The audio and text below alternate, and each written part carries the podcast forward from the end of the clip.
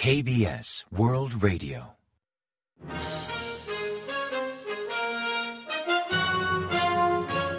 Informativo de KBS World Radio. Bienvenidos un día más al informativo de KBS World Radio.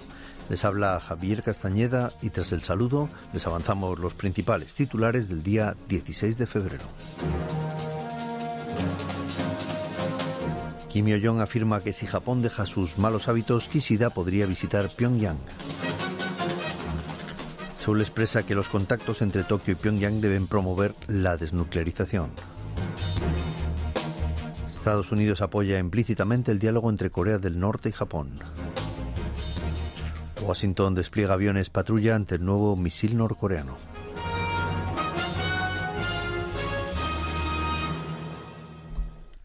Y tras el avance de titulares les ofrecemos las noticias.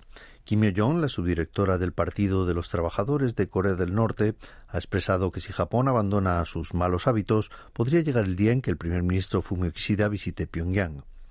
Según informó la Agencia Central de Noticias de Corea del Norte el jueves 15, durante un discurso, Kim comentó que si Japón abandona sus malos hábitos, como vulnerar injustamente los derechos de autodefensa del régimen norcoreano, y deja de convertir el tema ya resuelto de los secuestros en un obstáculo, no hay razón que impida un acercamiento entre ambos países. También mencionó que recientemente Kishida expresó la necesidad de cambiar audazmente la situación entre Japón y Corea del Norte en el Comité de Presupuesto de la Dieta y consideró como muy importante que el mismo establezca una activa relación con Kim Jong-un. La hermana del líder norcoreano explicó que si Japón opta por un nuevo camino para mejorar relaciones y se aproxima al norte con un comportamiento respetuoso y sincero, ambos países pueden crear un nuevo futuro juntos. Sin embargo, añadió que hablaba desde una opinión personal y no desde una postura oficial al valorar las relaciones entre Corea del Norte y Japón. Y el gobierno surcoreano ha expresado que cualquier contacto entre Corea del Norte y Japón debe servir para apoyar la desnuclearización de Pyongyang, así como para promover la paz y la estabilidad en la península coreana. Según explicó el viernes 16 un portavoz del Ministerio de Exteriores respecto a las declaraciones de Kim Yo-jong, la subdirectora del Partido de los Trabajadores de Corea del Norte, al hablar de las relaciones entre Corea del Norte y Japón, el gobierno surcoreano mantiene una comunicación constante con Tokio sobre diversos temas, incluido el programa nuclear de Corea del Norte y otros asuntos relevantes.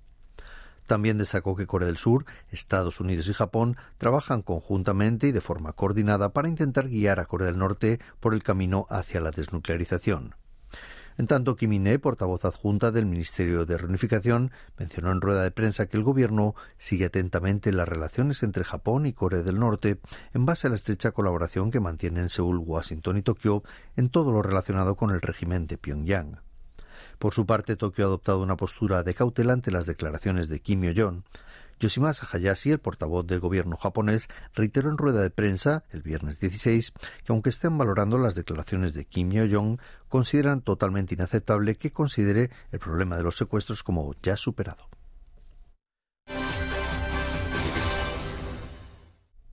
El gobierno de Estados Unidos ha expresado su apoyo de facto a las recientes iniciativas de diálogo entre Corea del Norte y Japón, enfatizando que siempre ha destacado la importancia de mejorar el diálogo y la diplomacia con Corea del Norte. En respuesta a las consultas de la prensa surcoreana, un portavoz del Departamento de Estado estadounidense aconsejó dirigirse al gobierno japonés para obtener detalles sobre los avances diplomáticos entre Japón y Corea del Norte, pero de forma subyacente confirmó el apoyo de Estados Unidos a un posible acercamiento. La postura de Estados Unidos se interpreta como un respaldo no explícito, pues pese a ciertas reservas, el acercamiento de Pyongyang a Tokio podría buscar debilitar la cooperación trilateral con Corea del Sur y Estados Unidos, mientras Washington reconoce que el diálogo entre Pyongyang y Tokio podría minorar la tensión en la península coreana y generar un ambiente propicio para el diálogo. Después de que los medios norcoreanos presentaron un nuevo tipo de misil tierra-agua bautizado como Patasuri 6, Estados Unidos desplegó simultáneamente dos aviones de reconocimiento avanzado sobre la península coreana. En la mañana del jueves 15, los aviones RC-135V Rivet Joint y RC-135U Combat Cent de la Fuerza Aérea de Estados Unidos sobrevolaron el espacio aéreo de la península coreana.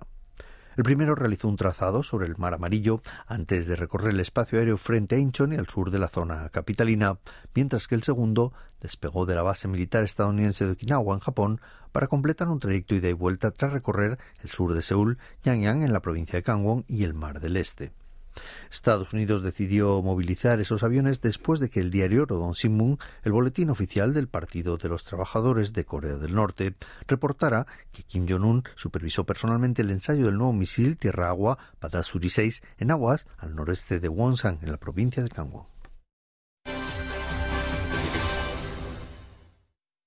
En el décimo aniversario del informe de la Comisión de Investigación sobre Derechos Humanos en Corea del Norte de la ONU, el Ministerio de Reunificación ha reconocido la contribución de esta comisión a denunciar la grave situación de los derechos humanos en Corea del Norte y a promover la necesidad de mejorar su situación ante la comunidad internacional. Kim In-e, portavoz adjunta de la cartera, destacó en rueda de prensa la relevancia de este informe al incidir en depurar responsabilidades de quienes vulneran los derechos humanos.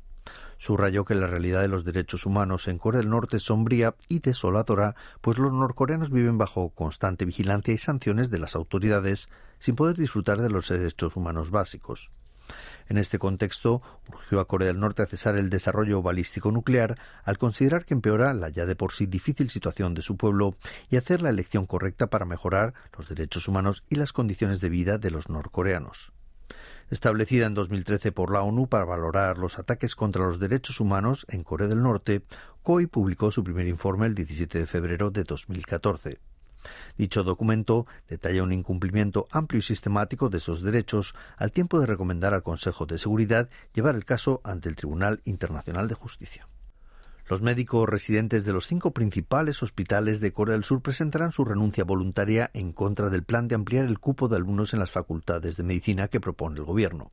Pak Dan, presidente de la Asociación de Médicos Residentes de Corea, anunció el viernes 16 en su cuenta de redes sociales el resultado del debate que tuvo lugar desde las 11 de la noche del jueves 15 hasta las 2 de la madrugada del viernes, donde representantes de los médicos residentes de cinco grandes hospitales acordaron una renuncia colectiva de todos los médicos residentes hasta el día 19.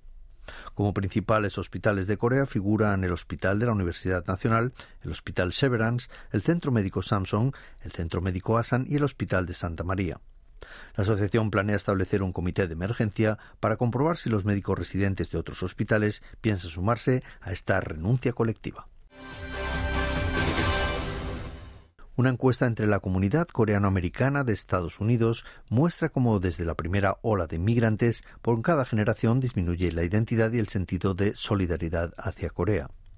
Un sondeo realizado por el profesor Na Jong-min del Departamento de Administración Pública de la Universidad Nacional de Seúl por encargo del Consulado General de la República de Corea en Nueva York, refleja que el 66% de los inmigrantes de primera generación en Nueva York, Nueva Jersey, Pensilvania, Connecticut y Delaware, cinco estados del noroeste de Estados Unidos, se consideran coreanos, mientras que un 32% se considera estadounidenses y coreanos.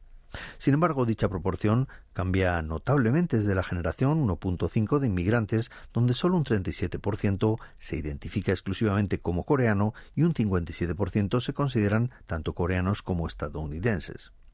En cuanto a la necesidad de mantener la identidad coreana en las futuras generaciones, más del 80% de los encuestados mayores de 40 años lo consideró como muy necesario, percepción que disminuye entre los más jóvenes, bajando al 58% entre los de 30 años y el 46% entre los menores de 20 años. Respecto a la importancia de contribuir a su país de origen, un 76% de la primera generación de inmigrantes lo considera como muy importante, dato que contrasta con el 57% de las siguientes generaciones.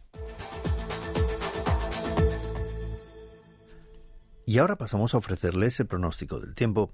El viernes 16 fue un día despejado en todo el país con máximas de entre 5 y 11 grados centígrados.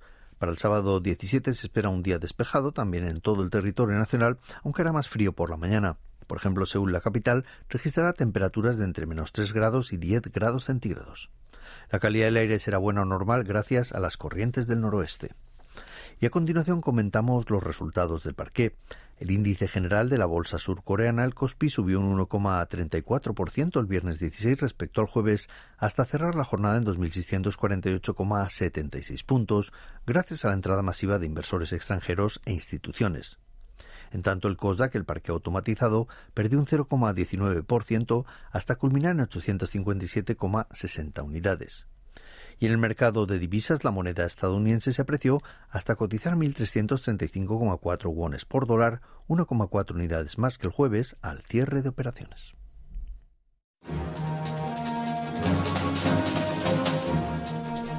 Y hasta aquí el informativo de hoy. Gracias por acompañarnos y sigan en la sintonía de KBS World Radio.